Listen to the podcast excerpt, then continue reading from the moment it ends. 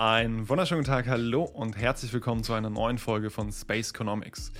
Die Pandemie der letzten anderthalb Jahre hat uns gezeigt, wie anfällig Lieferketten sein können und wie vielfältig die Risiken für Unternehmen und ihre KundInnen sind. Von Lieferengpässen aufgrund steckengebliebener Containerschiffe über eine Chip-Shortage, die den Automobilmarkt, Consumer-PC-Markt und die Gesundheitsbranche ungleich und doch gleichermaßen trifft, bis hin zu dem tatsächlichen Wegfall von KundInnenstämmen und dem Überdenken von Investitionsentscheidungen.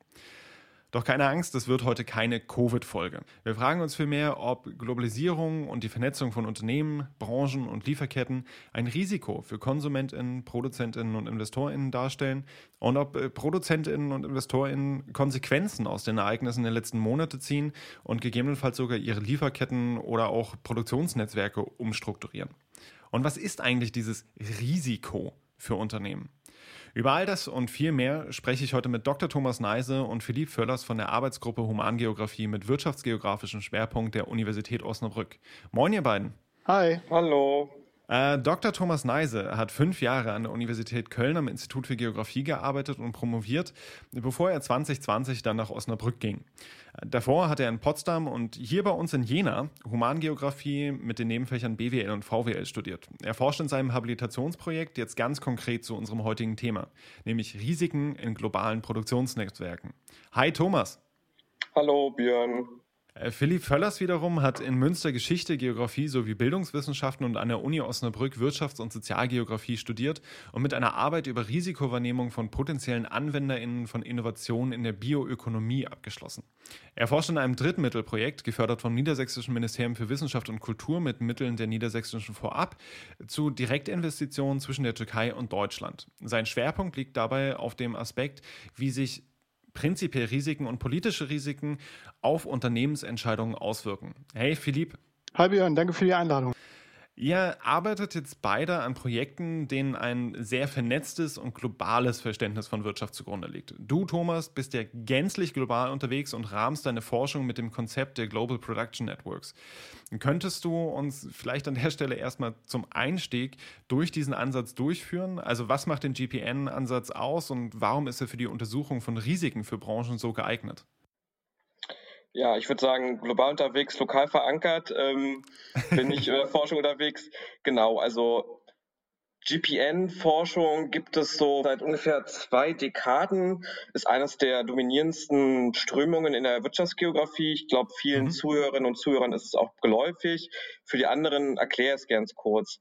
Ähm, vielleicht mal kurz mit der Definition anzufangen. Also Hennison und Kollegen haben 2002 ein globales Produktionsnetzwerk ähm, definiert als einen global organisierten Zusammenschluss von miteinander von verbundenen Funktionen und Tätigkeiten von Unternehmen, aber auch deren Anspruchsgruppen, das heißt Kundinnen, ähm, Investorinnen, Investoren, die Politik, mhm. Zivilgesellschaft.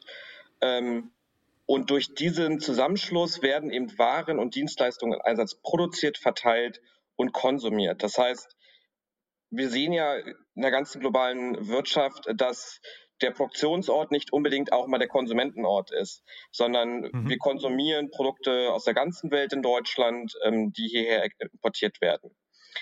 Der GPN-Ansatz als, als Forschungsansatz ähm, versucht eben einen heuristischen Rahmen zu setzen. Er versucht ihm zu erklären, wie, wie ihm genau diese räumliche Verteilung und auch diese organisatorische Fragmentierung der globalen Produktion und Distribution stattfindet.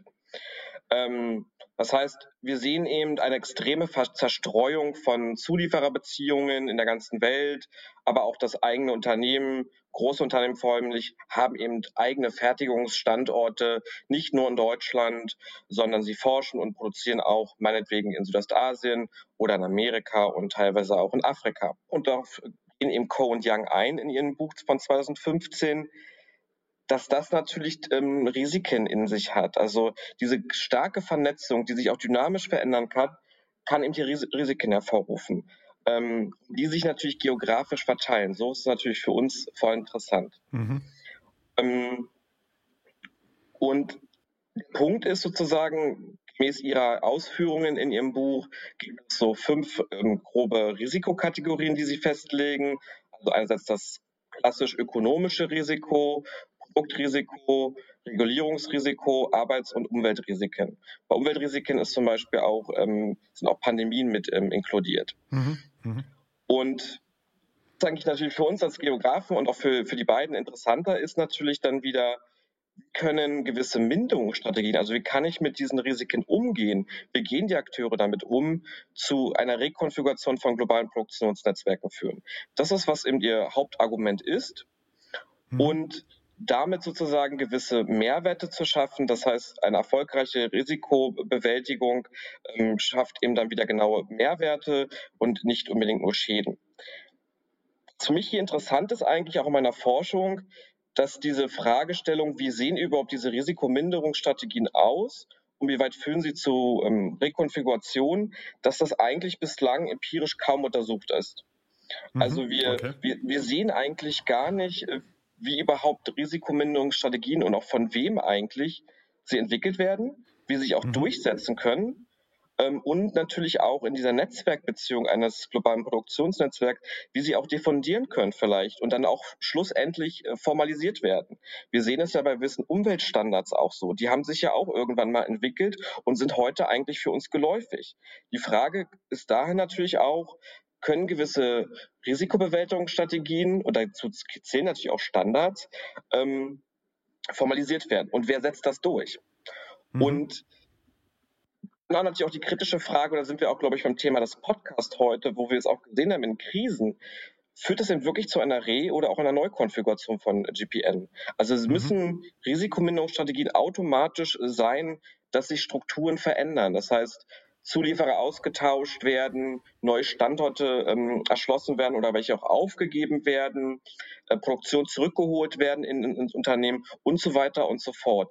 Das ist eine relativ große Lücke noch in der Forschung, die ich versuche auch in den nächsten Jahren weiterhin mitzuschließen. Mhm. Das heißt also, du guckst dir tatsächlich alle Details, also über den GPN, alle Details von einem ähm, Produktionsnetzwerk dann einer jeweiligen Branche an. Also wirklich von allen AkteurInnen, die Interaktion dieser AkteurInnen und dann zu schauen, was ändert sich an gegebenenfalls an der Konfiguration oder inwiefern verändern sich einfach Qualitäten der, ähm, der Interaktion. Ja, also ich versuche das mit mehreren Fallstudien zu machen, ähm, weil auch eine Fragestellung natürlich immer ist, wie entstehen überhaupt diese Risiken erstmal? Mhm. Also an welchen Stellschrauben dieses globalen Produktionsnetzwerk? Dazu ist natürlich wirklich wichtig zu verstehen, wie ist das Netzwerk aufgebaut? Mhm. Ähm, und dann demzufolge auch die ähm, Befragungen oder die Forschung auch an diesen verschiedenen Akteursperspektiven einzunehmen und mhm. natürlich dann auch zu gucken, wer ist davon überhaupt betroffen. Okay. Und du, Philipp, nutzt ja auch den globale Produktionsnetzwerke-Ansatz nach Co und Young, also ähm, quasi GPN 2.0, als analytischen Zugang, um dir aber nicht jetzt die, die Unternehmensnetzwerke per se, äh, sondern vor allem ja im Hinblick auf ausländische direkte Investitionsbeziehungen zwischen zwei Staaten, also Türkei und Deutschland, anzuschauen. Was genau interessiert dich wiederum bei der Untersuchung, beziehungsweise was sind die Aspekte, die du genau unter die Lupe nimmst? Ja, also ich weiß nicht, ob man diese Unterteilung so groß, so gut machen kann, wenn man sagt, äh, ich gucke mir ausländische Direktinvestitionen an. Das ist richtig, dass man dann nicht auf spezielle Netzwerke guckt. Mhm. Das würde ich schon sagen, das tue ich äh, sehr wohl in dem Umfang, als das ähm, Thomas hat jetzt schon sehr viel auf, äh, aufgeschlüsselt, was jetzt mhm. der GPN-Ansatz mhm. ist. Ähm, vielleicht wichtig nochmal zu, zu herauszuarbeiten oder herauszustellen ist, dass diese Netzwerke ja nicht im luftleeren Raum stattfinden oder funktionieren, mhm. sondern sie haben ja immer so einen ähm, Touchdown, würde man jetzt auf Englisch sagen, aber so einen sozial-kulturellen und institutionellen Kontext. Das heißt also, die Akteure sind ja verortet. Das macht den Ansatz ja auch so genuin geografisch für uns. Und mhm. zu schauen, ähm, jetzt hattest du eben in der Einleitung schon gesagt, ich gucke mir den, die Investitionsbeziehungen zwischen Deutschland und Türkei an. Das ist ja nochmal, finde ich, ein sehr interessantes Feld, gerade diese, diese, dieser Case zwischen diesen beiden Ländern, weil wir eben nicht nur soziokulturelle Verbindungen haben, wenn wir jetzt, sag, sag, ich mal, an Arbeitsmigration in den 60er Jahren denken und diese mhm. E, eben enge Verflechtung, sondern eben auch sehen auf ökonomischer Ebene, dass diese beiden Länder stark miteinander verflechtet sind, weil unter anderem Deutschland einer der größten Direktinvestitionsgeber ist in der Türkei. Okay. Und jetzt haben wir ja medial als auch also politisch und auch medial rezipiert, festgestellt, dass in den letzten Jahren viele Krisen und Konflikte einerseits in der Türkei selbst, sei es jetzt äh, der Militärputsch 2016, äh, Kurdenkonflikt, äh, der Krieg in Syrien und Iran direkt vor der Haustür, wenn ich das mal so, so salopp formulieren darf, und auch viele innerpolitischen Dynamiken in der Türkei gesehen haben, aber auch dann eben Krisen in der deutsch-türkischen Beziehung. Mhm. Und dazu mhm. schauen, welche Risiken werden jetzt von äh, Investoren aus der Türkei, die in Deutschland investieren, als auch Investoren aus Deutschland, die in der Türkei investieren, wahrgenommen. Mhm. Welche, welche Auswirkungen haben dann diese Risikowahrnehmung auf Unternehmensentscheidungen? Und speziell auf ADIs jetzt äh, getrimmt mhm. wäre das so, wird jetzt darüber nachgedacht, ob jetzt äh, ähm, divestiert wird, ob irgendwelche Investitionen weitergehen oder nicht. Und das ist eben, sind eben so Aspekte, die, die sehr interessant sind und sehr viel auch mit der Einbettung zu tun haben. Das mhm. heißt also eine mhm. Einbettung, die nicht nur territorial ist, also in einem bestimmten Raum, sondern eine äh, äh, soziale, also gesellschaftliche mhm. Einbettung mhm. von Managern und auf der anderen Seite eben auch die Netzwerkeinbettung, die wir, wenn wir auf Unternehmen schauen, die schon seit über 100 Jahren da sind, sagen wir mal Beispiel Siemens oder Bosch, die sehr lange eben vor Ort sind. Welche Auswirkungen hat das, wenn ich mhm. so lange schon eine Netzwerkeinbettung habe in beiden Ländern, also eine transnationale Netzwerkeinbettung? Und das sind eben so Aspekte, die sehr eng auch in diesem äh, GPN-Ansatz verhandelt werden und deshalb nutze ich den und das sind so diese Aspekte, die mich da interessieren. Mhm.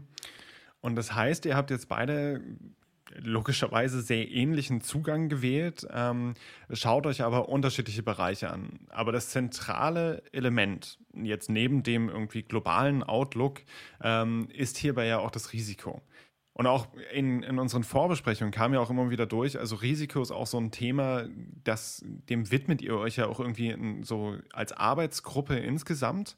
Ähm, und im Allgemeinen würden wir Risiko definieren als die Möglichkeit zu einem negativen Ausgang einer Unternehmung, die mit Nachteilen, Verlust oder Schäden verbunden ist. Also quasi die anteilige oder auch vollständige Abwesenheit von Sicherheit bei einer Handlung. Aber wie nähert ihr euch dem Thema im unternehmerischen Kontext? Also wie definiert ihr Risiko? Lässt sich das überhaupt allgemein definieren?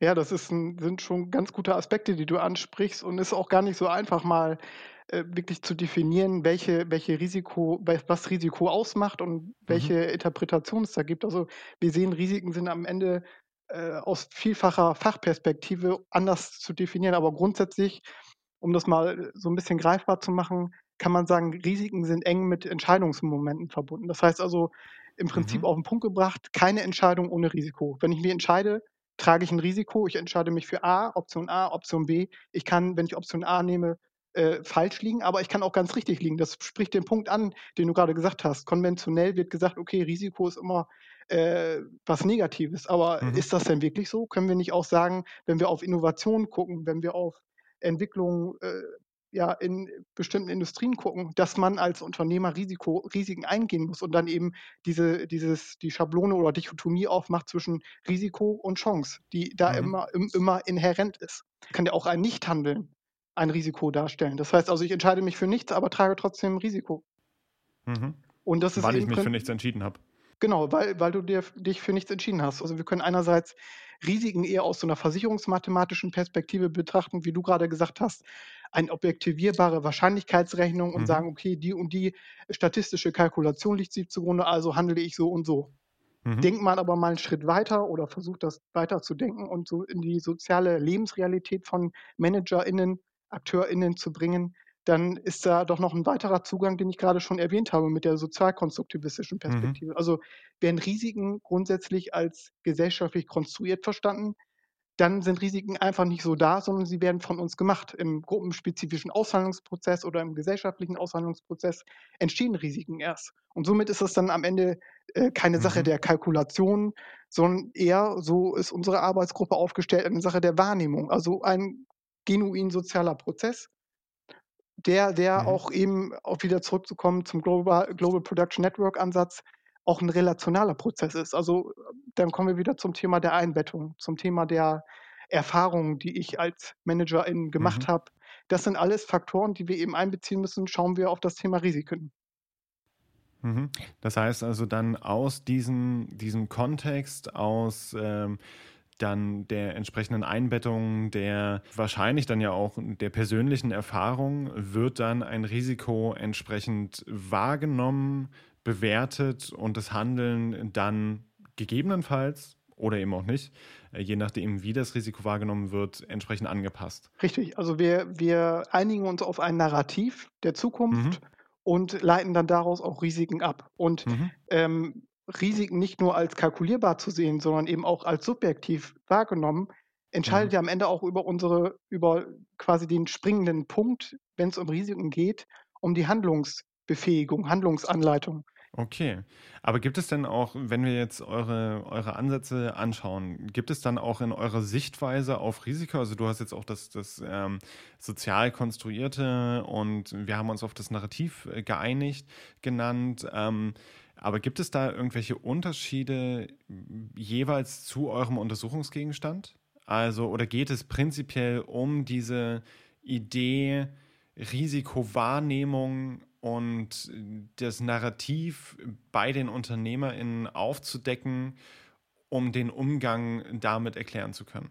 Ja, also ähm, man muss das natürlich immer so sehen, äh, wie konzipiere ich überhaupt auch diese Risikowahrnehmung verstehen zu können, wenn man dann in, in der Empirie selber ist.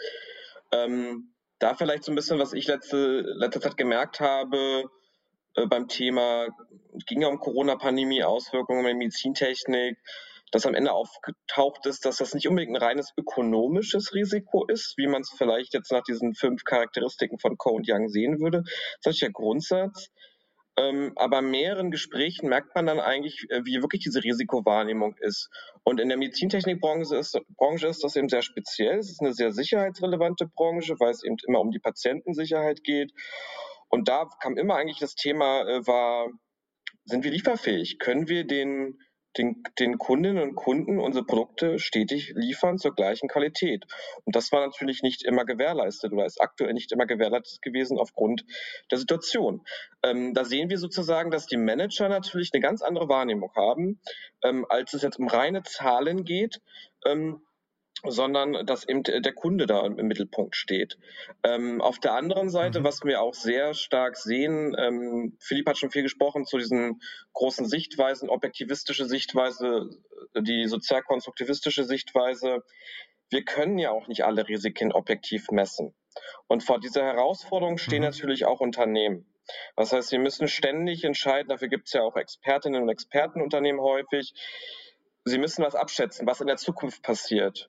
Zum Beispiel, entwickle ich jetzt das neue Produkt, ja oder nein? Wie hoch wird die Nachfrage sein? Das weiß man ja meistens gar nicht. Das kann ein finanzielles Risiko zum Beispiel sein.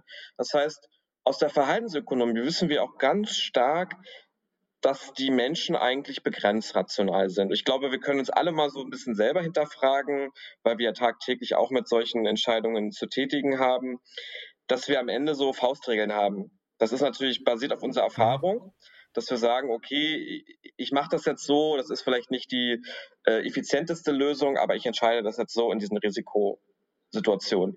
Äh, und das genauso sehen wir bei Unternehmen auch. Sie können natürlich auf Entscheidungen, auf Erfahrungen zurücksehen.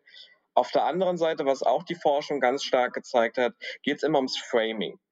Ähm, Philipp sprach schon an, mhm. äh, sozialkonstruktivistische Sichtweise, ähm, gewisse Risiken werden auch in der gesellschaftlichen Kommunikation erhöht äh, anderem wieder um weniger, ähm, die vielleicht aufgrund ihrer Eintrittswahrscheinlichkeit total andersrum sind. Und da sehen wir ihn ganz stark, und das hat natürlich einen Einfluss auf, wie ich Entscheidungen tätige. Ähm, hm, aber in, inwiefern, inwiefern andersrum? Ähm, wenn man jetzt äh, sich Unfallstatistik angucken würde, ist die Eintrittswahrscheinlichkeit, dass ich zu Schaden komme bei einem mhm. Flugzeugunfall, mhm. ähm, deutlich geringer als beim Auto. Und wir sehen aber trotzdem, dass es eine ganz andere Wahrnehmung gibt. Das Flugzeug wird als viel risikobehafteter mhm. wahrgenommen als ein Auto bei vielen Menschen. Mhm, okay, ähm, ja. Und das ist natürlich, ähm, hat sich irgendwie gesellschaftlich manifestiert. Ähm, das heißt, und aktuell haben wir ja auch Situationen, es werden gewisse Risiken dargelegt. Klimawandel ist ein großes Thema. Das ist offensichtlich auch so. Inwieweit das jetzt eine Eintrittswahrscheinlichkeit hat, die höher ist, dass ich da zu Schaden komme durch einen Klimaextrem als durch einen anderen Fall, sei mal dahingestellt. aber wir sehen, dass mhm. gesellschaftliche Konstrukte gewisse Risiken durchsetzen. Und da sehen wir auch wieder, dass gesellschaftliche ähm, Kommunikation, Auseinandersetzung mit gewissen Themen ähm, von jedem Einzelnen die Risikowahrnehmung beeinflussen. Und mhm. Das macht das auch in der Forschung, glaube ich, sehr, sehr schwer. Und wir hatten da auch, glaube ich, schon relativ lange Diskussionen in der Arbeitsgruppe. Wie können wir überhaupt dann diese Risikowahrnehmung von den einzelnen Akteurinnen und Akteuren ähm, äh, erfassen? Mhm. Wer setzt auch dann vielleicht in solchen Netzwerken gewisse ähm, Themen, also risikobehaftete Themen, sagt, mhm. das ist ein Risiko. Ist das zum Beispiel jetzt wirklich das, äh, die Lead-Firm, also das Unternehmen, was diese Lieferkette dominiert und sagt eben zum Zulieferer, dass du hier vielleicht nicht produzieren kannst, weil du in einer ähm, gefährlichen Region wohnst, von Erdbeben zum Beispiel. Das ist für uns ein Risiko. Und mhm. Äh, mhm. der Zulieferer das selber gar nicht gesehen hat. Mir haben auch Medizintechnikunternehmen mhm. gesagt, ähm, dass sie eben auch schon vor Corona mal geguckt haben, sind wir lieferfähig. Das heißt, sie gucken sich ihre Zulieferer an, wo liegen da vielleicht mhm. Probleme, dass eben sie nicht liefern können. Und dann wurde mir auch gesagt von einigen ähm, ähm, Interviewpartnern, dass sie eben äh, dann sehr, sehr eng an den Zulieferer arbeiten. Sie eben den auch mhm. hinweisen, mhm. bitte achte auf das, bitte mach das, bind, bitte mhm. binde dein Management mehr im Risikobereich ein und so weiter. Da sehen wir eben, dass gewisse Themen oder das Risiko übertragen wird. Sozusagen die Deutungshoheit liegt bei gewissen Akteuren. Und das können wir natürlich jetzt auf einer, in so einer Unternehmensnetzwerke sehen, das können wir in gesellschaftlichen Konst äh, ähm, Diskussionen sehen, dass eine Wahrnehmung natürlich bei jemand Einzelnen ist, sie ist individuell, aber sie ist natürlich auch gesellschaftlich irgendwie manifestiert worden. Und genau diese Wahrnehmung von Risiko von Unternehmen hast du, Philipp, ähm, wiederum vor kurzem in einem Artikel auch zusammen mit deinem Chef Martin Franz und Noria Wahn von der Universität Ankara untersucht. Dabei ging es ja aber vorwiegend um Unternehmen, die auch in der Türkei investiert haben, ähm, und wie diese dann entsprechend Risiko wahrnehmen. Und den Artikel aus Applied Geography verlinken wir auch auf Mehrblogs natürlich wieder.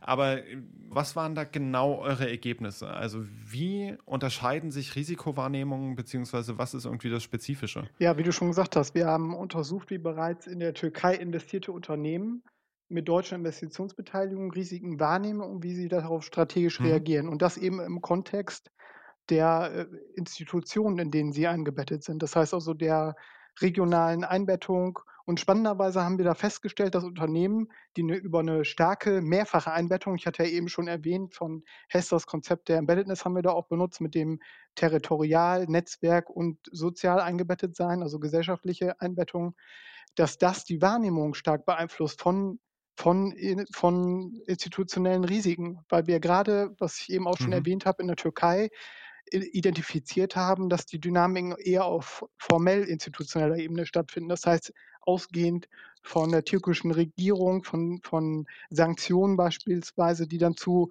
Wirtschaftsfluktuationen führen, von politischen Unsicherheiten. Wir haben da äh, unter anderem auch Experten befragt, die eben in Gesetzestexten auch eine Volatilität festgestellt haben. Also wenn wir jetzt von dem Thema der Präsidial, äh, Präsidialdekrete sprechen, die, die äh, Machtfülle, die der Staatspräsident vor Ort hat in der Türkei, dass die eben zu Unsicherheiten führen. Und diese Unsicherheiten müssen dann auch moderiert werden. Und wir haben die Unsicherheiten als mhm. in, äh, institutionelle Risiken äh, charakterisiert und haben dann herausgearbeitet, wie formelle als auch informelle Institutionen, also formelle sind dann äh, sozusagen Regulationen, also äh, Regularien, Gesetze, aber auch eben staatliche äh, Behörden, die da eingreifen und mhm. bestimmte Dinge voraussetzen, aber eben daneben auch informelle Institutionen, die auf Vertrauensbeziehungen, auf sozialen Beziehungen zwischen den einzelnen Akteuren beruhen, dass die dabei helfen, äh, das Risiko abzumildern und damit umzugehen. Also diese äh, mehrfache institutionelle Einbettung ähm, haben wir im Prinzip herausgearbeitet als die Risiko- oder das Vehikel der Risikomitigationsstrategien. Mhm. Beispielsweise mhm. haben wir da mhm. ausgearbeitet, wie dann auch Manager über den, die Mitgliedschaft in verschiedenen Verbänden Kontakt zu Minister, hochrangige Minister haben und da eben auch Gehör finden und dort ihre Unsicherheit, mhm. dass sie die besprechen können, gehört werden und daraufhin auch von der türkischen Regierung darauf reagiert wurde und gesagt wurde, okay, wir sehen eure, wir sehen, was das für Wechselwirkungen hat. was wir beispielsweise auf rechtlicher Ebene neu eingeführt haben und ändern das jetzt so ab. Weil am Ende muss man ja auch sagen, die Türkei ist ja auch auf ausländische Direktinvestitionen angewiesen, wenn man sich mal die mhm. wirtschaftliche Lage anguckt. Und das waren im Prinzip so die Kernpunkte, die sehr interessant geworden sind, dass wir gesehen haben, die Leute, die Unternehmen, die vor Ort sind, gehen nicht raus, sondern sie schaffen es mittels von äh, institutioneller Einbettung wahrgenommene Risiken abzumildern. Mhm. Und du, Thomas, wenn wir jetzt gerade schon bei den, bei den Netzwerken auch sind, ähm, warst ja bei uns vor kurzem, zumindest virtuell bei uns im Lehrstuhl, äh, zurück an deiner Alma Mater, ähm, um dann auch deine Forschung mal bei den, bei den Jena Talks in Economic Geography vorzustellen. Und ähm, dabei kamen wir auch schon darauf zu sprechen, wie spannend eigentlich ja auch dann nicht nur einzelne Branchen, sondern ja auch die Zusammenhänge zwischen verschiedenen Branchen sind. Also, keine Ahnung, wenn, wenn ich jetzt halt so als ähm, Laie dann rangehen würde, würde ich halt sagen, so auf den ersten Blick haben jetzt Medizintechnikbranche, Automobilindustrie, Cryptocurrencies und der Konsumentenmarkt für PCs relativ wenig gemeinsam. Ähm, aber wenn man dann halt ein bisschen tiefer geht, dann zeigt sich halt, dass wir irgendwie auch so ein Oligopol in der Halbleiterindustrie haben. Also hier entsprechend auch Herstellung von CPUs, Grafikkarten. Und die Automobilbranche hat sich ja Anfang des letzten Jahres wahnsinnig verkalkuliert. Chipbestellungen storniert, dann irgendwie mit einem erheblich ganzjährigen Absatzabbruch gerechnet und gleichzeitig hat sich aber die zweite Hälfte radikal verbessert. Das bereitgestellte Angebot reichte nicht aus, um die Nachfrage zu befriedigen und weswegen dann entsprechende Premiums auch gezahlt wurden, um in der Fertigungsreihenfolge wieder höher zu rutschen, was dann kleinere Betriebe wahnsinnig nach unten gedrückt hat. Und gleichzeitig, ja, das wissen wir alle, auch die Folge hier nehmen wir remote auf, ähm, sind dann natürlich PC-Verkäufe in zuvor unerreichte Höhen geschossen. Äh, Crypto Mining ist ein Riesenthema Thema und braucht ebenfalls eine Unmenge an Halbleitern für die Grafikkarten. Und all das führt dann de facto dazu, dass wir so einen, so einen Ripple-Effekt haben. Die Automobilindustrie muss die Produktion weiterhin drosseln. Grafikkarten werden auch jetzt noch zum Teil zum dreifachen ähm, Preis gehandelt und die Medizintechnik hatte erhebliche Störungen in den Lieferketten. Das ist jetzt, das ist ein Riesenkonglomerat an Sachen, die einfach schiefgelaufen sind. Ausgelöst eigentlich durch eine falsche Wahrnehmung, ja de facto davon, wie sich der Absatz entwickelt seitens der Automobilindustrie. Inwiefern kannst du mit dem Ansatz oder auch ähm, in deiner Forschung diese Aspekte miteinander verbinden, beziehungsweise auch diese Ripple-Effekte oder Vernetzung zwischen Branchen gut betrachten? Und die andere Frage, die sich dabei noch anschließt, ist halt auch die Frage, ist es jetzt irgendwie dann so eine Ausnahmeerscheinung für die Medizintechnikbranche, die es dir dann versagt, auch die Ergebnisse allgemein zu übertragen? Oder ist es eigentlich quasi einfach nur in Anführungsstrichen der perfekte Sturm, der endlich mal alle Risiken von Digitalisierung, Globalisierung und vernetzten Lieferketten offenlegt? Ja, ich beginne mal mit der zweiten Frage, weil ähm, sie, glaube ich, das Grundproblem mhm. äh, aufzeigt. Also wir sehen ja gerade diese, diese, die Knappheit bei Chip-Produkten. Vor einigen Wochen wurde das Thema Holz ja auch irgendwie ähm, häufig genannt in der mhm. Presse. Ähm, grundsätzlich betrifft es mehrere Problematiken. Auch Container sind ja zurzeit äh, Mangelware in einigen Regionen der Welt. Ja. Ähm, ja. Und wenn man dann so ein bisschen immer auch die, auch was man so hört von Expertinnen, Experten, von Unternehmen, aber auch was die Presse so sagt, wird immer gesagt, ja, das ist wegen Corona. Ähm, oder mhm. und ich glaube, das greift ein bisschen zu kurz alles. Weil wir hatten natürlich auch noch den Brexit und ähm, auch ähm, das Schiff, das im Suezkanal stecken geblieben ist. Das hat natürlich auch so eine, eine ganz komische Situation kreiert. Nichtsdestotrotz ähm, sehen wir eigentlich, es wird offengelegt zurzeit, wie fragil diese Lieferketten eigentlich gedacht sind. Ähm, wir haben in den letzten Jahrzehnten massiv darauf Wert gelegt, also die Unternehmen zumindest, auf Kosteneffizienz äh, Lieferketten zu trimmen. Ähm, das hat natürlich auch seinen mhm. Mehrwert, das ist auch völlig in Ordnung. Ähm, wir sehen aber jetzt gerade, dass wahrscheinlich das Rad zu weit gedreht worden ist. Und jetzt natürlich dann so ein Faktor mhm. ist, wenn dann mal ein Schiff in Suezkanal stecken bleibt, ähm, wie es sofort zu Problemen führt. Ähm, und sehr offensichtlich ist das zum Beispiel in der Chip-Produktion gerade. Äh, ich hatte letztens erst noch ein Interview gelesen vom Chef vom IBM, der meinte auch, vor 2023 wird sich das Problem nicht lösen. Also das ist jetzt kein kurzfristiges ja, ja. Thema, ähm, weil die Produktion kann nicht so einfach ausgeweitet werden. Auch eine neue, eine neue mhm. Anlage zu bauen, das dauert ähm, einige Jahre, beziehungsweise ist auch sehr, sehr kostenintensiv. Also je, jetzt einfach mal schnell das Angebot anzuerhöhen, das wird wahrscheinlich nicht klappen. So. Richtig, ja. Also wie gesagt, das ist, glaube ich, so ein bisschen der Grund, die Grundproblematik.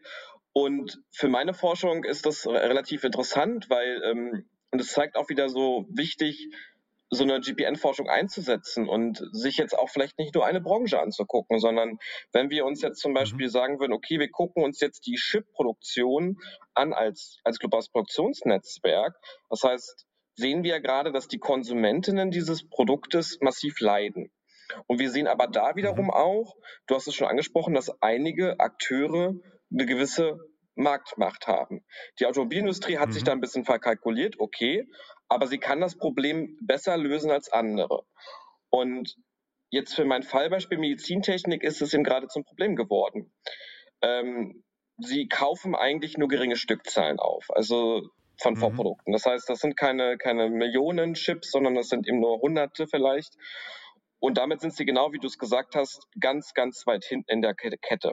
Das heißt, ähm, mhm. wenn Sie da mal anrufen oder eine E-Mail schreiben an, an solche Unternehmen, ähm, die wird wahrscheinlich nicht mehr beantwortet, weil sie einfach keine Rolle spielen. Mhm. So muss man es so hart sagen. Mhm. Das wissen Sie auch. Ähm, und deswegen ist es eigentlich auch eine Branche, die, ich habe ja schon vorhin gesagt, die sehr, sehr stark auf Lieferfähigkeit setzt. Und normalerweise haben sie eben auch eine sehr ausgelegte, äh, lange Vorratshaltung. Also die Unternehmen haben mir berichtet, so drei Monate häufig, teilweise bis zum Jahr bei einigen Produkten, wenn sie eben kritisch sind. Okay. Nur das hat sie auch in der Corona-Krise, in der schweren Phase relativ gut ähm, ähm, über Wasser gehalten. Das heißt, Lieferprobleme waren da mhm. relativ einfach mhm. zu lösen. Nur jetzt sind sie echt im Latein am Ende. Sie können aktuell keine Chips kaufen, unter anderem Chips Teilweise gab es schon USB-Kabel, die nicht zu kaufen sind. Ähm, das sind also wirklich Standardprodukte auch teilweise. Und die Unternehmen sind am, mit Latein am Ende und wissen jetzt nicht mehr weiter. Ähm, sie versuchen da irgendwie ähm, das zu schaffen, aber wir sehen ja die Lage und sie mussten teilweise zugeben, dass sie jetzt aktuell für einige Produkte nicht mehr lieferfähig sind. Da muss man sich auch so ein bisschen die Frage stellen. Es ist kritische Infrastruktur, wie sie letzter Zeit äh, deklariert wurde. Und mhm dahingehend gab es auch dann diese massive Kritik in meinen Interviews. Ähm, in der Medizintechnikbranche wird eben da ein bisschen mehr ähm, weniger auf Kosten geachtet. Also Finanzdisziplin ist nicht unbedingt das oberste Kriterium, sondern es geht mhm. immer darum, bin mhm. ich lieferfähig, können meine Zulieferer liefern, ähm, wo gibt es dort Probleme. Das wurde immer schon, auch vor Corona bedacht. Aber sie sind mhm. natürlich immer äh, Wettbewerber oder auch Käufer in den gleichen Branchen wie zum Beispiel die Automobilindustrie. Und mhm. ich hatte auch einige Manager, die auch früher dort in dem Bereich gearbeitet haben, in der Automotive. Und die meinten eben, naja, wir müssen jetzt darunter mitleiden, dass für sie eben das Lager auf Rädern stattfindet. Also diese typische Just-in-Time-Produktion. Mhm. mhm. Es gibt keine große Lagerhaltung, sondern der LKW fährt eben äh, äh, rein, wenn es gebraucht wird. Und das funktioniert ja gerade nicht mehr so richtig. Und aufgrund dieser effizienzgetriebenen äh, Produktionsweise sehen wir Probleme eben auch für andere Branchen. Das ist genau, was du gerade meinst mit den mhm. Ripple-Effekten. Und da ist natürlich dann so ein bisschen die Frage, wie kann man das beheben und äh, wie müssen vielleicht auch Lieferketten neu konzipiert werden? Und es ist eigentlich mhm. auch nichts, äh, nichts äh, Neues in der insbesondere der Supply Chain Management Literatur, also die sich ja mit solchen Fragen immer schon mhm. auseinandersetzt hat. Wo sind Probleme? Äh, wo können Lieferketten äh, reißen? Ähm, wird immer schon von Robustheit und auch von Resilienz geredet. Das heißt, wie mhm. widerstandsfähig ist meine Lieferkette? Gibt es dort irgendwie vielleicht ähm, Probleme? Ähm, sind sie robust? Mhm. Sind sie verlässlich, meine, meine Partner? Und das ist genau was in der, in der Medizintechnik stärker getrieben wird, als wir es zum Beispiel in der Automotive-Industrie sehen. Das hat natürlich einen Kostenfaktor. Also wir hatten ja vorhin mhm. schon geredet, Kosten sind ein Faktor gewesen. Und es kostet natürlich viel, viel mehr, wenn ich zum Beispiel ein redundantes System aufbaue, indem ich sage, ich habe immer noch eine, einen zusätzlichen Zulieferer, äh, der mit äh, Notfall eingreifen kann, wenn es mal Probleme gibt. Das haben wir scheinbar in der Chipindustrie überhaupt nicht. Ähm, mhm. Und von daher ist es die Frage, wie kann man zum Beispiel jetzt auch wirklich diese global vernetzte Wirtschaft ähm, anders konzipieren, mhm. dass solche Fragestellungen, und da glaube ich, sehen wir jetzt gerade die Chance vielleicht, ähm, dass der Kostenfaktor natürlich wird immer ein Faktor bleiben, das sollte man nicht außer Acht lassen, aber dass eben auch andere Kriterien immer mehr eine Rolle spielen. Verlässlichkeit, mhm. Redundanzsysteme. Macht es denn mhm. Sinn, wenn wir an einem Standort in der Welt 80 bis 90 Prozent äh, des Produktes herstellen. Wenn dort mal ein Hafen irgendwie nicht liefer, äh, nicht genutzt werden kann, dann haben wir ein Problem. Und da ist die Frage, wie kann man da, da so ein bisschen anders ähm, arbeiten? Ähm, und da wird es, glaube ich, spannend zu sehen sein, was, letzten, was jetzt sozusagen die Lösungen und die Lerneffekte aus diesen Erfahrungen sind der letzten Monate. Ja, und also da ist es ja auch mega spannend, zum Beispiel äh, zu sehen, dass jetzt halt in den USA, genauso wie in Europa, dann auch entsprechende Initiativen auf den Weg gebracht wurden, um Halbleiterproduktion dann entsprechend ähm, dort auch zu fördern, weil ja zum Beispiel auch in, in Taiwan ähm, die, die Wasserreserven aufgrund von einem schon einem schlechten Regenjahr letztes Jahr, die dieses Jahr schon erheblich erschöpft waren, schon im Juni und auf einem wahnsinnig niedrigen Stand. Und was brauche ich zur Halbleiterproduktion? Zur Halbleiterproduktion brauche ich wahnsinnig viel Wasser. Und ähm, das heißt also hier dann auch zu sehen, was gegebenenfalls noch kommen könnte, wenn jetzt dieses Jahr, und so sieht es ja momentan an der Stelle dann vielleicht auch zum Glück nicht aus, ähm, Monsun ausbleibt oder aber Regenzeit ähm, zu gering ausfällt, ähm, hätte dann entsprechend weiterführende Effekte und hätte halt nochmal noch mal zusätzlich obendrauf kommen können zu dem, wie es momentan eigentlich schon läuft.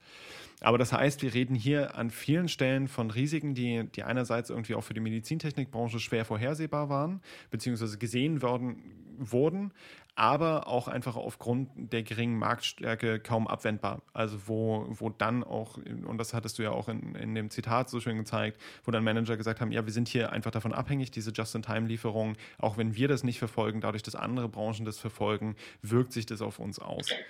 Und ja. Ja, also vielleicht ähm, das Risiko, also wie gesagt, das Lieferrisiko wurde schon wahrgenommen von der Medizintechnikbranche. Mhm. Was ich mhm. nur herausstellen wollte, was es ganz gut zeigt, ist eigentlich die Abhängigkeit von anderen.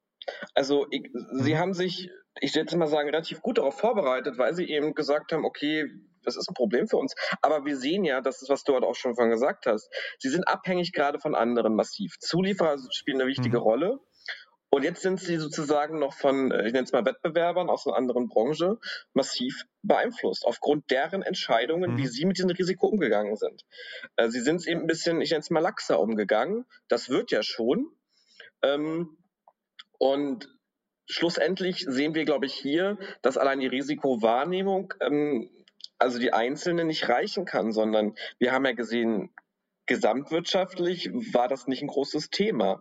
Ähm, auch nicht von, dem, von den mhm. Herstellern von unter anderem IBM, ähm, die gesagt haben, nee, das reicht doch schon. Mhm. Und das, was jetzt aber auch immer wieder durchklang, das natürlich jetzt irgendwie gerade im Hinblick auf die neuesten Extremwetterereignisse in Deutschland, in China, in Indien auch irgendwie immer wieder deutlich wird, und das habt ihr ja auch gesagt, dass das ein Risiko ist, mit dem Unternehmen rechnen müssen und mit dem sie auch schon rechnen. Ähm, könnt ihr irgendwie auch aus euren bisherigen Erfahrungen was dazu sagen, inwiefern Unternehmen das jetzt schon explizit auf dem Schirm haben? Also was jetzt meine Forschung angeht, kann ich, muss ich sagen, nur anekdotisches Wissen wiedergeben, mhm. weil ich mich eher auf politische und ökonomische Risiken im Fall der mhm. Deutschland-Türkei-Forschung fokussiert habe. Nichtsdestotrotz habe ich schon auch mit ähm, Automobilzuliefererunternehmen gesprochen, die mhm. mir ja durch die Blume gesagt haben, Klimawandel und Nachhaltigkeit spielt auf jeden Fall eine Rolle und auch die Anpassung an, an die bevorstehenden Klimaereignisse.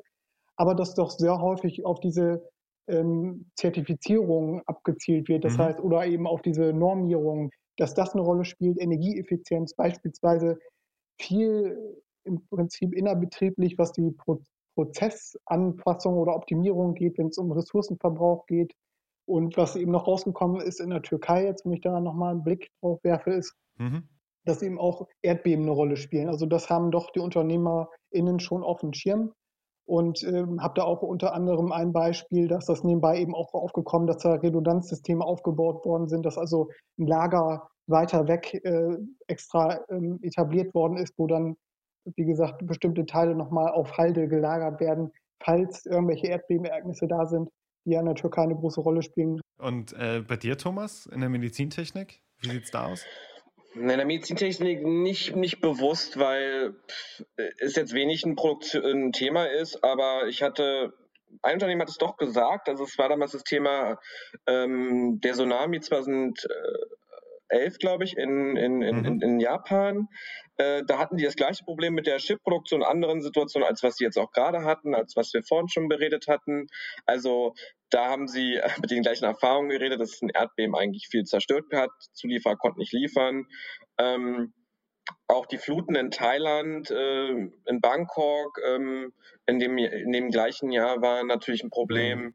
Und generell ist das natürlich ein großes Thema. Also ich hatte mich in meiner Dissertation ein bisschen stärker damit ähm, auch für das Beispiel mhm. Indonesien mhm. befasst, wo es genau darum so ein bisschen geht, wie gehen Unternehmen eigentlich mit solchen ähm, Extremwetterereignissen wie Überschwemmungen ähm, um.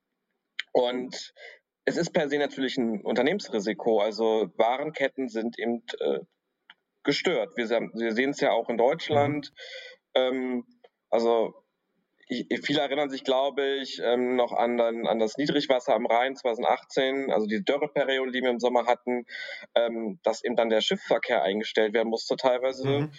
Bekannt war vor allem da die, die BASF in, in Ludwigshafen, die dann echt gesagt hat, 40 Prozent unserer Warenlieferung findet über über den Rhein statt. Das geht aktuell nicht. Das hat enorme Schäden gehabt. Oder es gab dann auch ähm, Treibstoffmangel an einigen Tankstellen im Rheinland, ähm, weil eben mhm. das nicht mehr möglich war. Und per se sagt eigentlich die Forschung oder auch Umfragen bestätigen, dass Manager sowas bei Entscheidungen, obwohl ich investiere, berücksichtigen. Ähm, okay. Also eine Studie von 2017 von der United Nations Conferences on Trade and Development, die haben jedes Jahr so einen Investment Report und mhm. haben damals schon befragt, ähm, was sind für die Manager die hemmenden Faktoren, ähm, die ihn zur, zur Deinvestition führen oder zu verringerten Investitionsmengen im Ausland. Und da tauchte mhm. auf, ich glaube, ähm, fast 50 Prozent, äh, 47, 48 Prozent, glaube ich, im Dreh der Unternehmen haben gesagt, das sind Naturrisiken inklusive Pandemien. Also das war auch ein Thema damals schon. Ähm, und ich gehe davon aus, diese Umfrage wurde leider nicht äh, fortgeführt, aber wir würden heute, glaube ich, zu ähnlichen Ergebnissen führen, vielleicht zu höheren Mengen. Und mhm. Basierend auf dieser, auf dieser Erkenntnis bin ich gerade auch noch dabei, das ist schon eine längere Arbeit, mit Kollegen aus, aus Köln, aus Greenwich in, in England, äh, dazu ein Paper zu veröffentlichen. Wir sind gerade in der Überarbeitungsphase und wir haben uns genau das angeguckt auf einer globalen Perspektive. Inwieweit können wirklich Naturkatastrophen, also Dürre, Überschwemmungen, Erdbeben, Stürme, haben sie einen Einfluss, wo investiert wird oder nicht. Und mhm. man sieht natürlich, dass ein Jahr danach die Mengen an, an FDI-Zuflüssen sich senken. Das heißt, wir sehen schon, Unternehmen oder Manager überlegen sich das. Nur dieser Effekt hat eigentlich ist nur ein kurzfristiger Effekt. Nach drei bis fünf Jahren ist das auch wieder ein bisschen vergessen worden.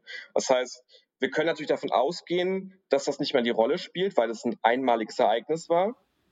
Mhm. Oder auch, man kann natürlich auch, oder Regierungen lernen auch von solchen Erfahrungen. Ähm, zum Beispiel Thailand hat relativ viel investiert äh, nach der Flutkatastrophe. In Japan ist das ja auch bekannt, dass man sich besser aufgestellt hat nach Katastrophen. Für das Thema Klimawandel und Extremwetterereignisse ist es natürlich nochmal besonders spannend, weil wir davon ausgehen können, dass sich die, die Magnitude aber auch die Häufigkeit, die Frequenz natürlich erhöht. Und dann ist natürlich mhm. schon die Frage, können gewisse Regionen, die massiv vulnerabel sind gegen, äh, gegen den Klimawandel oder Extremwetterereignisse, sind das überhaupt dann noch Investitionsstandorte? Also das ist natürlich dann die Frage, investiere ich dann wirklich noch ähm, zum Beispiel jetzt äh, äh in Bangladesch wo wir mhm. wissen, dass es ein, ein, Land ist, was sehr häufig getroffen ist von Taifunen, auch vom Meeresspiegelanstieg massiv betroffen sein wird. Ist das überhaupt noch ein Standort, wo ich ähm, investieren möchte als ähm, ausländisches Unternehmen? Ähm, und in, den, in den Indonesien habe ich das auch gemerkt, dass Indonesien dort einen Wettbewerbsnachteil hat. Also viele Unternehmen im Bereich Bekleidungsindustrie haben mir gesagt, ja, wenn unsere Wettbewerber in Indien, in Vietnam Philippinen oder auch teilweise jetzt in Ostafrika, wenn die liefern können und wir nicht, dann haben wir einen Nachteil. Äh, und das passiert mhm. leider mal häufig, dass nach Überschwemmungen ähm, sie nicht liefern können. Und dann sind sie einfach mal raus aus so einer globalen Lieferkette. Und wir müssen davon ausgehen, dass das ähm, ein Problem ist. Ich möchte aber, glaube ich, jetzt nicht so nur so ein negatives Bild dazu malen, weil Philipp hat es auch schon angesprochen. Ähm, die Anpassung an den Klimawandel, auch die, das Leben mit diesen Extremwetterereignissen bietet mhm. natürlich auch massive Möglichkeiten. Ähm, also damit können Unternehmen auch in der Lage sein, sich wieder besser zu positionieren, einen Wettbewerbsvorteil zu haben, indem ich genau auf sowas achte, indem ich zum Beispiel Redundanzsysteme aufbaue, indem ich Industrieparks äh, auch mit Rückhaltebecken konzipiere. Und das ist, glaube ich, ein wichtiger Faktor, dass dieses vorbereitende, antizipative Denken wichtig ist.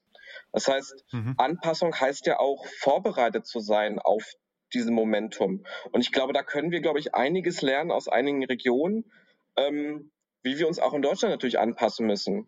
Ähm, was heißt das für Unternehmen? Was heißt das für Lieferketten?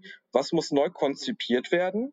Und wenn uns das gut gelingt, ich glaube, da gibt es auch schon sehr viele gute positive Beispiele, ähm, dann ist das auch ähm, möglich. Ja, und wenn wir gerade auf die ganze Klimadebatte schauen und Investitionen, was du mich jetzt gerade auch und Thomas gefragt hast, dann müssten, müssen wir eigentlich das herausstellen oder nochmal ähm, klar machen, was Thomas gerade gesagt hat, ist nicht nur negativ, sondern auch positiv. Wenn ich jetzt an das Türkei-Beispiel denke und an unsere mhm. 1000 Meter Abstandregel in Deutschland, wo die Grünen ja auch schon sagen, wie sollen wir denn, oder auch alle anderen Parteien eigentlich jetzt wahrscheinlich unisono sagen werden, wie wollen wir denn die Windkraft voranbringen, wenn wir eigentlich nirgendwo mehr Windkraftanlagen bauen können. Und auf der anderen Seite sehen wir auch die strategische Relevanz von Regionen oder Nationen, von Märkten, wie beispielsweise der Türkei, die jetzt strategisch ein Hauptaugenmerk auf den nachhaltigen Energiesektor setzen und mhm. dort Flächen bereitstellen, Windkraftanlagen hinzubauen beispielsweise, wo auch große Projekte ausgeschrieben werden, wo Investitionen, auch Direktinvestitionen erfolgen werden, äh, wo dann eben die Rolle der Türkei als attraktiver Standort wieder eine andere ist unter dem Aspekt des Klimawandels und der erneuerbaren Energie. Mhm. Also auch Chancen. Ja. Ähm, oder zumindest, sagen wir mal so, Wettbewerbsvorteile. Also, ähm, die ich natürlich nur dann, es ist halt nur dann ein Vorteil, wenn es halt nicht alle machen. Also. Ähm, ja, aber ähm, was es ganz spannend macht, glaube ich, ist ähm, dieses Vorbereiten, dieses ähm, Inkludieren dieses möglichen Risikos, dass zum Beispiel ein Extremwetter mhm. meine Situation verschlimmert. Ähm, wir wissen ja auch nicht immer, wann sowas passiert. Also Erdbeben sind ja da besonders schwierig. Ähm, das bietet natürlich auch eine, eine, gewisse Fitness, ein gewisses Training, ähm, auch in Normalsituationen ich bin dann eigentlich mhm. besser vorbereitet auf, auf ähnliches. Und das ist ja so ein bisschen auch dieses Mantra, dieses Managementkultur in, in, in Japan. Also mhm. wir kennen ja alle diese ganze Toyota-Geschichte, aber dieses Vorbereitetsein kann schon mit gewissen Wettbewerbsvorteil sein. Und wir leben in einer sehr dynamischen Welt wir wissen, glaube ich, gar nicht, welche Risiken uns noch in den nächsten Jahren, Jahrzehnten drohen werden. Wir wissen ja auch am Ende nicht mhm. ganz deutlich, welche Auswirkungen wir lokal haben werden für den Klimawandel. Deswegen ist, glaube ich, diese Vor Vorbereitung schon ein Wettbewerbsvorteil. Und es geht jetzt ja nicht darum, was das statisch zu sehen, sondern vorbereitet mhm. zu sein, sich anzupassen, ist ein dynamischer Prozess. Das heißt, Unternehmen stetig lernen, ähm, ihre, ihre Produktionsweise, ihre, ihre ihre Managementprinzipien hinterfragen. Und das ist ja wie ein Training, was wir, wie man Sport treibt. Und wenn man das schafft, ähm, bietet es sehr gute Möglichkeiten, äh, darauf vorzubereitet zu sein. Und wir sehen einfach, ähm, dass das sozusagen nicht nur Innovationen durchsetzt, aber am Ende es den Umgang erleichtern kann. Ähm, mhm. Natürlich können wir nicht alles ähm, ja, wir können nicht und wir können uns nicht gegen alles schützen. Das ist eben so, das muss man akzeptieren. Aber die Frage geht ja da immer sozusagen in der Forschung über Business Continuity Management. Das heißt, wie schnell kann ich wieder zur normalen Situation zurückkehren? Und um mhm. schnell rückkehren zu können, muss ich natürlich vorbereitet zu sein. Was mache ich, wenn Tag XY kommt? Dass man jetzt nicht danach erst überlegt, äh, wie machen wir das jetzt, wie, wie, sondern dass man sofort eigentlich weiß, okay, so können mhm. wir reagieren und dann kann man natürlich ähm, sich schon einen gewissen Vorteil erreichen. Und ob das jetzt im Wettbewerb eine Frage ist, sei mal dahingestellt. Generell sind wir da wieder beim Thema der Effizienz mit Ressourcen, mhm. was ja das Grundprinzip der BWL ist. Also wenn jedes Unternehmen so denkt und die Schäden minimieren kann, ist das für uns alle, glaube ich, auch gesellschaftlich und ökonomisch natürlich äh, sehr vorteilhaft. Frei nach dem mhm. Motto der schöpferischen Zerstörung von Trumpeter. Thomas Neise. genau, also äh, er hat das schon, äh, er schon seit vor über 100 Jahren äh, gesagt. Äh, aber wie, du hast jetzt selber auch ein paar Mal die Normalsituation angesprochen. Ähm, wie geht es denn jetzt mit eurer Forschung weiter? Ich meine, nehmen wir mal an, irgendwie so pandemische Lage normalisiert sich, ähm, es wird alles ein bisschen, bisschen entspannter. Wollt ihr dann auch bestimmte Ergebnisse, die jetzt dadurch vielleicht beeinflusst waren, nochmal spiegeln und dann mit einer in Anführungsstrichen Normalsituation vergleichen? Da möchte ich gleich reingrätschen und ja, den Ball zurückspielen gerne. und fragen, gibt es eigentlich hier eine Normalsituation? Wir kommen jetzt aus Klima, Klimasicht, glaube mhm. ich, äh, schwer, schwerlich in einen Normal zurück, in einem einen bekannten, uns bekannten Zustand. Und ich meine, Corona kann gegebenenfalls so der Auftakt sein für viele weitere Disruptionen unseres normalen Lebens. Und äh, deshalb mhm. äh, stelle ich mir die Frage, kann man überhaupt Forschung mit einem Normal vergleichen oder spiegeln? Naja, also Thomas, genau, Thomas, Thomas hat ja auch gesagt, also äh, wenn, wenn dann das Extremwetterereignis vorbei ist und ich gut damit umgegangen bin, habe ich quasi für die Normalsituation danach gelernt. Also dann würde ich die Frage quasi weiterspielen. Was wäre so eine Normalsituation?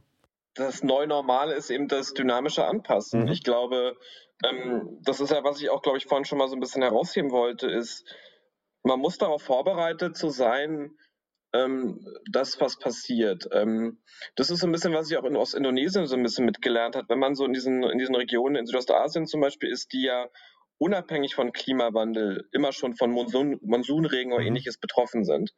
Ähm, die gehen dort mit manchmal natürlich gar nicht um, also indem sie einfach ignorieren, das gibt es natürlich auch. Mhm. Ähm, aber generell bietet es eine Möglichkeit, man wird immer wieder trainiert, was, was kann ich verbessern, was ändere ich. Dafür muss es natürlich eine gewisse Antizipation geben. Ähm, und in diesen japanischen Mechanismus ist das schon drin. Sie hinterfragen sich. Und ich glaube, so müssen wir auch weiterhin denken. Ähm, Normalsituation, also ich, ich halte auch nichts viel davon zu sagen, jetzt ist das Thema Resilienz ja immer aufgetaucht. Mhm. Resilienz heißt ja eigentlich zurückspringen zur Normalsituation. Ich glaube nicht, dass wir mit sowas ähm, hantieren werden können langfristig, sondern wir müssen uns eigentlich überlegen, was können wir aus der Situation lernen? Was war das die Ursache? Corona hat da auch, glaube ich, vieles offengelegt. Und was machen wir jetzt damit? Also, und da glaube ich auch auf das Thema äh, weitere Forschung spiegeln. Es ist natürlich schon interessant zu sehen, aktuell wird ja viel diskutiert, wie weit diese globale Vernetzung doch zu hinterfragen mhm. ist, ob das doch so funktioniert. Und da ist natürlich spannend zu sehen, ich weiß nicht, ob ich das in den nächsten Jahren schon abbilden kann, was ändert sich denn wirklich? Ja. Oder ist das jetzt ja. wieder nur so eine, äh, so eine kurze, aufflammende Situation und dann ist das Thema wieder gegessen, mhm.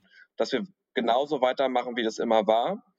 Ähm, oder ist das jetzt wirklich ein Thema, wo wir drüber nachdenken müssen, nachhaltiger umzugehen, sensitiver auch mhm. mit dem Thema Risiken?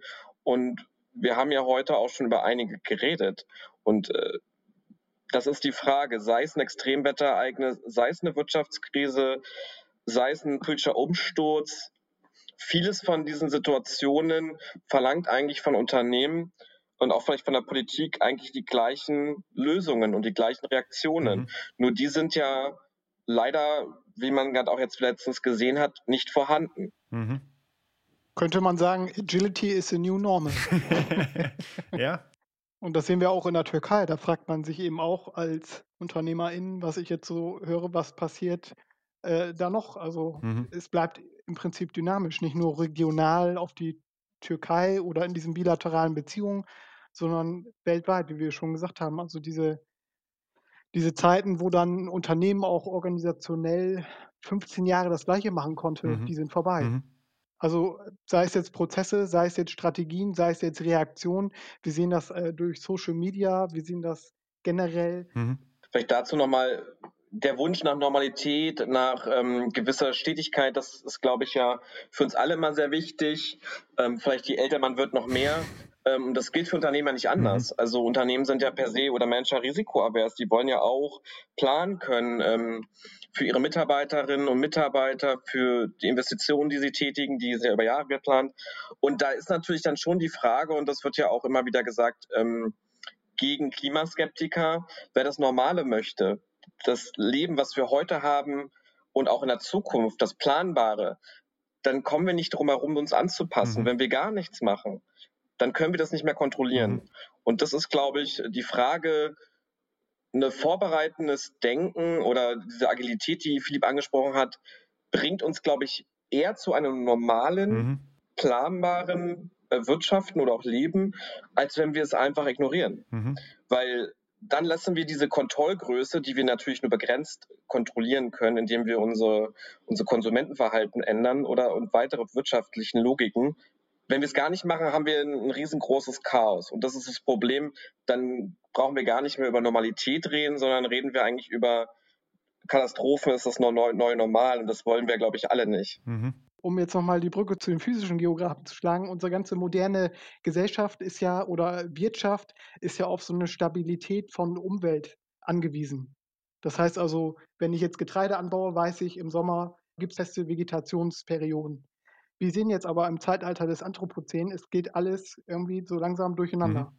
Und wenn wir dieses Bild vielleicht auch mal übertragen auf das Wirtschaftliche, dass wir nicht mehr in diesem gefühlten, stabilisierten Welt leben, die vorhersagbare Bahnen eingeht, sondern immer mehr sehen, dass da auch da Dynamiken einherkommen, dann hat das eben auch ja, einen Einfluss auf die, auf die globale Wirtschaft und wie Unternehmen und Akteure auf Risiken reagieren und, und dementsprechend ihre Strategien anpassen müssen. Das heißt also, hier haben wir jetzt eigentlich sehr gut auch gesehen, dieses relationale Verständnis, diese Dynamik von, von Risiken, ähm, die Dynamik, die Unternehmen mitbringen müssen, um mit Risiken sowohl wahrgenommen als auch zum Teil unplanbar ähm, umgehen zu können. Und damit befinden wir uns natürlich an der Schnittstelle ganz, ganz stark von VWL, BWL, Geografie mit den räumlichen Auswirkungen von diesen Managementstrategien, von von dem unternehmerischen Handeln, aber gleichzeitig auch mit den Auswirkungen des Raumes auf das unternehmerische Handeln. Und das Ganze gerahmt dann de facto durch ein neues Normal, in Anführungsstrichen, wie du, Philipp, das ja auch so schön gesagt hast, Agility is the new normal. Das heißt also hier tatsächlich mit diesem neuen Normal so umzugehen, dass Unternehmen sich gänzlich auch anpassen können müssen an das, was um sie herum passiert. Und dafür nutzen sie ihre globalen Netzwerke, ihre ähm, NetzwerkpartnerInnen, das Wissen aus diesen Netzwerken, um dann entsprechend damit umgehen zu können. Und für alle da draußen, wenn ihr über diese Themen mehr erfahren wollt, wir werden natürlich auch alle Ressourcen, die wir heute besprochen haben, unten auf mehrblogs.uni-jena.de verlinken. Ähm, folgt uns auf Twitter und Spotify und auf Apple Podcasts und Instagram, auf Twitter und Instagram unter video-jena.de. Wenn ihr Fragen, Rückmeldungen, Anmerkungen habt, einfach unten in die Kommentare schreiben. Und dann wünsche ich euch beiden erstmal noch eine angenehme Woche, weiterhin viel Erfolg mit der Risikoforschung und der Unternehmensforschung. Vielen Dank, dass ihr da wart. Vielen Dank an dich, Björn, für die Einladung. Ja, danke, Björn, für die Einladung. Und dann hören wir uns beim nächsten Mal und bis dahin eine wunderschöne Zeit. Ciao, ciao. Ciao.